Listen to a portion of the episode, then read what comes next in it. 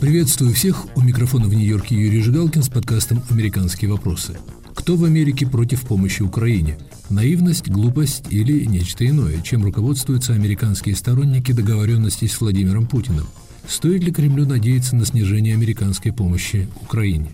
Эти и другие вопросы мы обсуждаем сегодня с политологом и публицистом, бывшим президентом Радио Свобода «Свободная Европа» Джеффри Гедманом и публицистом, в прошлом корреспондентом Financial Times в Москве Давидом Саттером.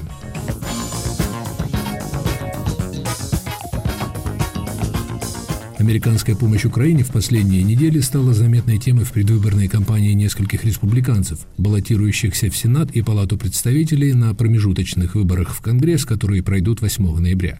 Причем их лозунги, казалось бы, противоречат настроениям подавляющего числа американцев, которые, согласно опросам, готовы поддержать кандидатов, выступающих за продолжение военной помощи Украине.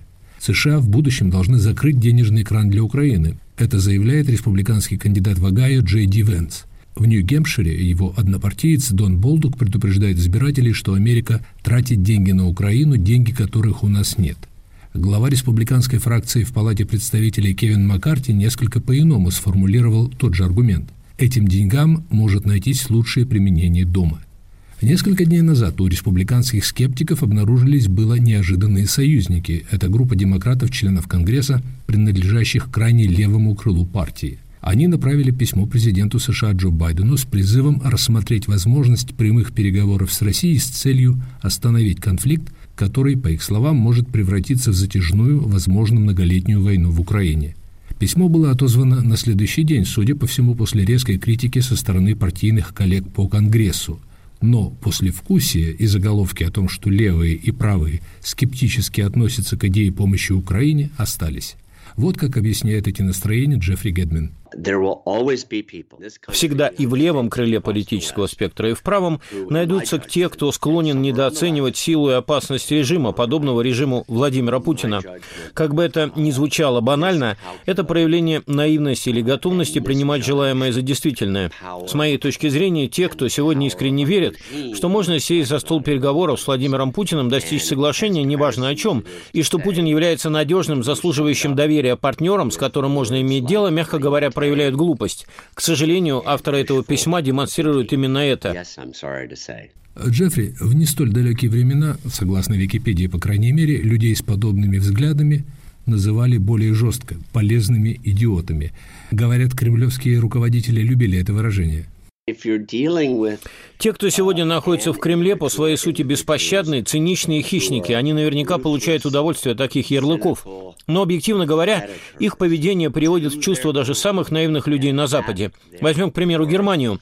Она начала процесс кардинального переосмысления своего подхода к отношениям с Россией после того, как многие политики заявили о том, что они удивлены и шокированы поведением Путина и жестокостями, творимыми российской армией в Украине в течение последних месяцев. На прошлой неделе мы увидели фотографии президента Германии Штайнмайера, находящегося в бомбоубежище в Киеве. Это удивительно символичный момент, свидетельствующий о конце долгого периода наивного восприятия Германии нынешней России. Вместе с тем, это не означает, что через несколько месяцев или через год мы не увидим в определенных кругах в Берлине так называемых миротворцев, или, если угодно, прагматиков, которые будут говорить о необходимости достижения мирного соглашения с Владимиром Путиным. Казалось бы, Путин преподал нам урок, урок, от которого невозможно отмахнуться. Но даже сейчас остаются на Западе те, кто демонстрирует традиционное западное желание договориться, заключить сделку. Например, совсем недавно один из руководителей американской компании мне сказал, всегда в любой обстановке остаются возможности для соглашения. Может быть, он все-таки не прав, и существуют ситуации, когда соглашение невозможно, учитывая характер вашего оппонента, его взгляды, его ценности и цели. Но подобные настроения ведь в самом деле могут дать Владимиру Путину надежду надежду на то, что у него больше запаса терпения, чем у союзников Украины, и ему этого терпения хватит, чтобы добиться мира на выгодных для него условиях. Я думаю, что Владимир Путин, скорее всего, знает, что его армия не достигла успехов на поле боя. Но он, по-видимому, считает, что с наступлением зимы и холодов у него появятся некоторые преимущества не на поле боя, где российской армии едва ли удастся чего-то добиться против высокомотивированной украинской армии, а в том, что можно назвать асимметричной войной. Ему не удастся подорвать решимость украинцев, но что насчет решимости Запада? Заголовки в прессе могут внушать ему надежду. У нас в Соединенных Штатах скоро состоятся промежуточные выборы в Конгресс, после которых положение администрации Джо Байдена может ослабиться. Европе может быть достаточно запасов природного газа, чтобы сравнительно нормально пережить зиму, но рост цен энергоносителей сильно затрагивает и население, и компании. И в США, и в Европе сейчас довольно высокая инфляция, вполне возможна рецессия. В такой ситуации, конечно, будет будет сложнее выделять значительные средства на поддержку Украины. Если мы поставим себя на место Владимира Путина, то можно ожидать, что он будет тянуть время, терроризировать украинские города, уничтожать критическую инфраструктуру Украины в надежде на то, что через какое-то время, скажем, к весне, созреют условия для некой сделки. Не потому, что украинцы потеряют решимость противостоять России, а из-за усталости Запада, чье внимание отвлечено своими собственными проблемами distracted by its own problems. Джеффри Гедмин, если попытаться разобраться в аргументах скептиков, Самым заметным из них стал глава республиканского меньшинства в Палате представителей Кевин Маккарти, который не так давно заявил, что деньгам может найтись лучшее применение дома. Глава республиканской фракции в Сенате Мич МакКоннелл в ответ заявил, что Украина может рассчитывать на полную поддержку со стороны США. Тем не менее, в случае победы республиканцев на выборах Маккарти может стать спикером Палаты представителей, то есть Тревогу он посеял. Пока невозможно сказать, как могут отозваться на поддержке Украины результаты выборов в Конгресс. Это будет ясно лишь через потенциально несколько месяцев к началу работы Конгресса нового созыва, поскольку определение результатов выборов в нескольких штатах может занять некоторое время, если потребуется пересчет голосов в случае ничтожного разрыва между кандидатами. Что касается заявления Маккарти и некоторых других кандидатов, задающих вопрос об уместности масштабной поддержки Украины, то будут будучи оптимистом, я бы их рассматривал как предвыборные популистские лозунги, направленные на привлечение голосов определенной узкой прослойки республиканского электората. И об этих заявлениях забудут, когда дело дойдет до решения выделения помощи Украине. Но также вполне вероятно, что мы становимся свидетелями борьбы в республиканской партии о будущем ее внешнеполитической платформы. Борьбы между теми, кого можно назвать интернационалистами и изоляционистами, и теми, кто прежде всего озабочен проблемой, представляемой Китаем. Они считают, что США не могут позволить себе действовать на два фронта, противостоять Пекину и Москве. Им необходимо сосредоточить внимание на Китае. Китай гораздо важнее, чем Россия, Украина и даже Европа. Исторически в республиканской партии был силен ген изоляционизма. В данный момент этот импульс, инстинкт, очень отчетливо дает о себе знать. Давайте подождем и посмотрим, что Кевин Маккарти будет говорить после выборов через несколько недель. Но ведь при этом подавляющее число американцев выступает за помощь Украине, и они готовы голосовать за кандидатов, поддерживающих Украину, хотя почти треть республиканцев уже говорит, что американская помощь Киеву чрезмерна. Уровень поддержки Украины был достаточно стабилен вплоть до последнего времени, но позволю себе обобщение. Во-первых, я бы назвал американцев вынужденными интернационалистами. Во-вторых, людьми, готовыми поддерживать тех, кто борется за свободу в других странах, это автоматически превращает их в союзников украинцев. В-третьих, людьми, прислушивающимися к мнению лидеров. Поэтому, я думаю, республиканская партия останется надежным союзником Украины, если руководители партийных фракций в Конгрессе, а в будущем и кандидаты кандидаты в президенты будут продолжать напоминать, что поддержка Украины в наших национальных интересах. Поддерживая Украину, мы защищаем наши ценности. Мы защищаем стабильность международной системы. Если же в руководстве партии наметится раскол по этому вопросу, то мнения консервативного крыла партии, сторонников Дональда Трампа, могут сдвинуться в противоположную сторону. Джеффри, как вы объясняете феномен популярного консервативного телеведущего Такера Карлсона – который, пожалуй, является самым заметным критиком масштабной поддержки Украины, настолько заметным, что его цитируют российские пропагандисты. В одном из последних комментариев, например, он выдвигает версию о том, что Джо Байден хочет довести дело до падения режима Путина в отместку за поддержку Путиным Дональда Трампа. Версия голословная, известно, что Украине не дают оружия, способного бить по территории России, но она звучит в его популярной телепрограмме на канале Fox. Он популярный ведущий на телеканале Fox News, чью аудиторию в основном составляют сторонники Трампа, которые получают от его комментариев хорошую дозу адреналина. Очевидно, что тезисы Такера Карлсона нередко совпадают с тезисами кремлевской пропаганды. Я не знаю, каковы его мотивы.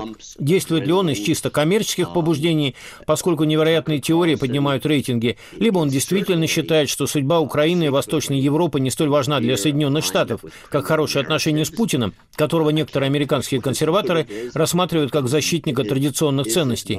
Скорее всего, это смесь самых разных мотивов. Я бы сказал, токсичная смесь. Говоря коротко, Такер Карлсон не является другом Украины. Он противник американского интернационализма. К сожалению, прямо или косвенно, он всегда на стороне Владимира Путина.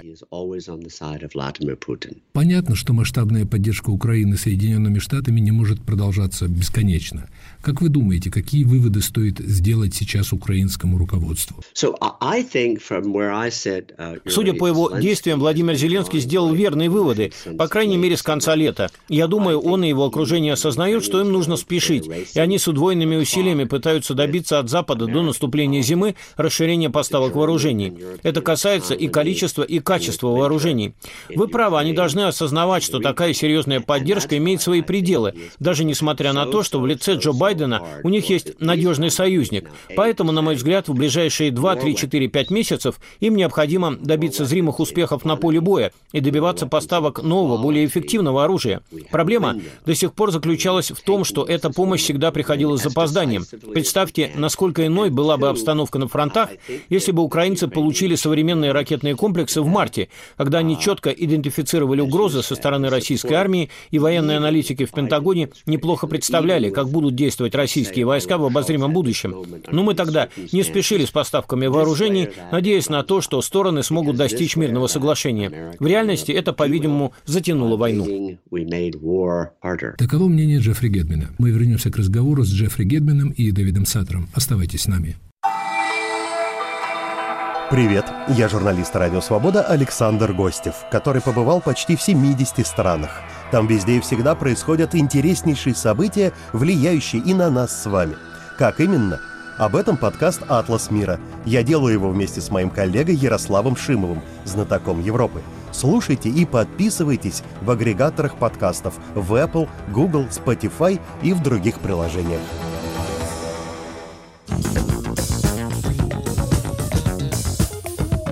Это подкаст «Американские вопросы», который ведет из Нью-Йорка Юрий Жигалкин. Кто в Америке против помощи Украине? Мои собеседники – американские публицисты Джеффри Гедман и Дэвид Саттер.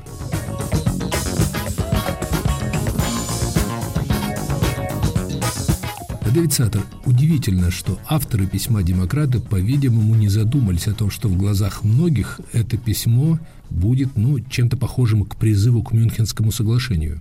Я бы сказал, что это похоже на детский сад. Я не думаю, что здесь мысленный процесс. Эти люди хотят, что будет хорошо. Они не имеют четкое представление, что это значит переговоры. Они не понимают, кто это Путин.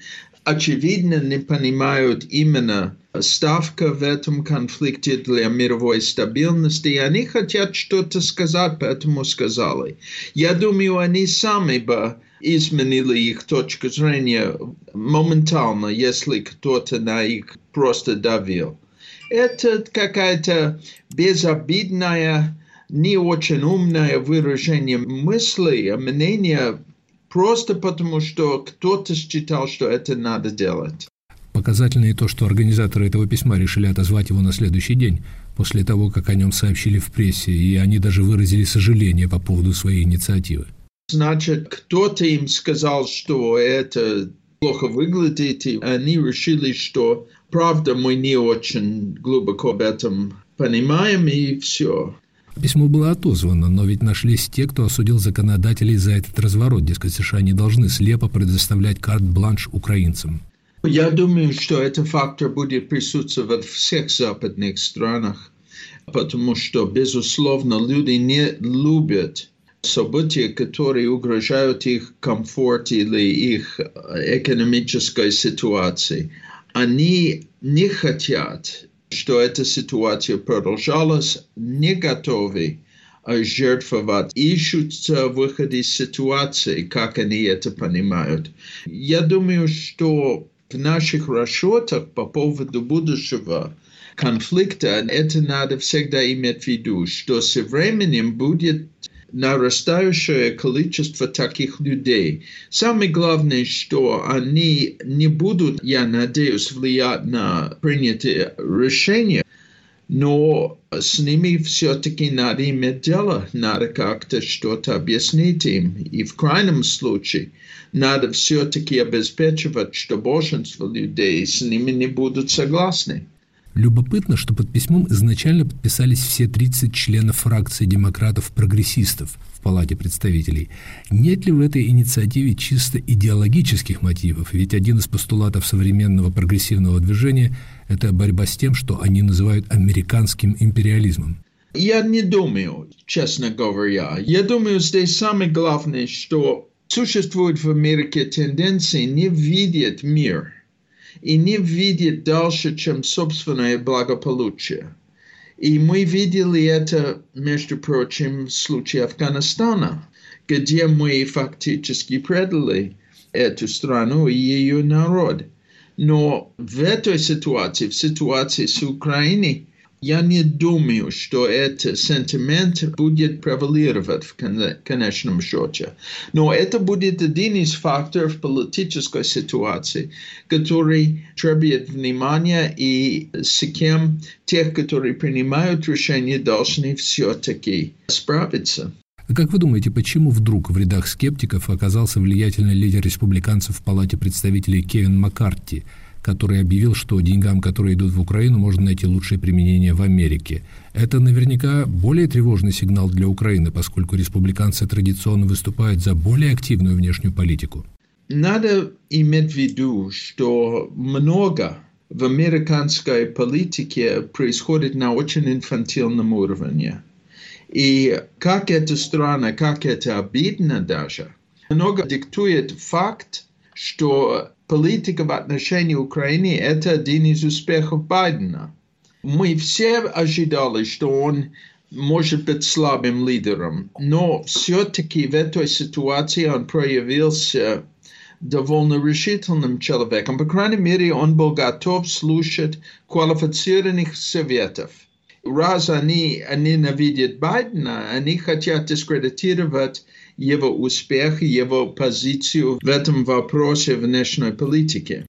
Э, Дэвид, нужно все-таки подчеркнуть, что заметной оппозиции идеи помощи Украине среди республиканцев нет. Некоторые из них, кто проголосовал против выделения Украине многомиллиардной помощи, говорят, например, что они не против помощи, а против выделения гигантских средств, неконтролируемых Конгрессом, часть которых может быть потрачена не на оружие и другие необходимые для Украины вещи.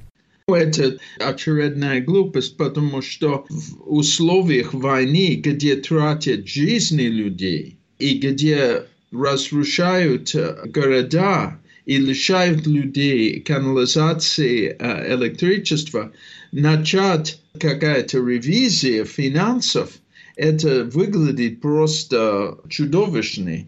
Мелочиться в этих условиях это просто кощунство все-таки украинцы платятся человеческими жизнями. Но, может быть, вовсе не стоит уделять этим э, заявлениям слишком много внимания.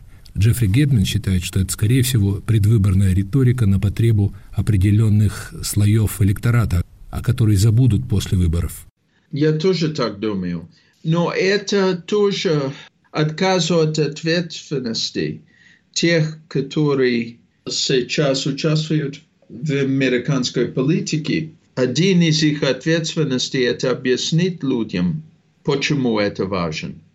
Они видят, что это вредит их материальный уровень, но они должны знать зачем. И это для нас всегда трудно. Дэвид Саттер, объективно говоря, сейчас у Украины в Белом доме и в Конгрессе почти неограниченный уровень поддержки.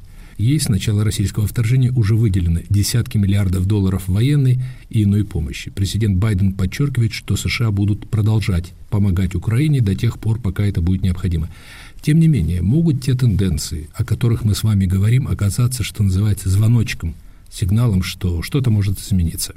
Может, но я думаю, не фундаментально. Я думаю, что это проблема, которую можно просто лимитировать, но все-таки какие-то усилия будут э, необходимы. Дэвид, эти колебания в американском истеблишменте, о которых мы с вами говорим, наверняка должны внушать надежду Путину на то, что ему все-таки удастся пересидеть своих западных противников, даже несмотря на то, что он катастрофически для себя ошибся в оценке готовности и решимости США поддержать Украину. Ну, наверняка он так считает, потому что он человек, который, как мы знаем уже из опыта, имеет довольно искаженное представление о действительности более существенно будет количество оружия, которое мы доставляем украинцам, и качество нашей, нашей помощи. Но если он так считает, то эта война, скорее всего, надолго. Что, по-вашему, может заставить Путина отступить? Я думаю, что человек, который совершил так много преступлений, имеет довольно серьезное опасение для собственной жизни, которые он будет ценить выше, чем любой другой ценность если надо сохранить себя, он способен на прекращение конфликта. Как случилось с Ельцином во время Первой Чеченской войны, они вывели русские войска из Чечни даже преждевременно, без условий. Они просто освободили территорию. Это тоже может быть запутанным, если он понимает, что противоположные действия просто угрожают его собственное благополучие и его режим, особенно его жизнь.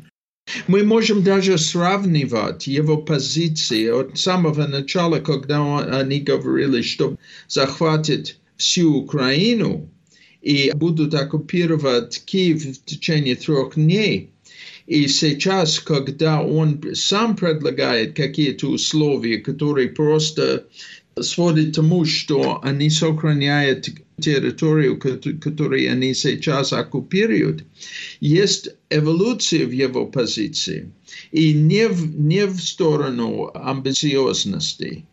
Поэтому как худше будут условия для него, я думаю, он будет более сговорчивый.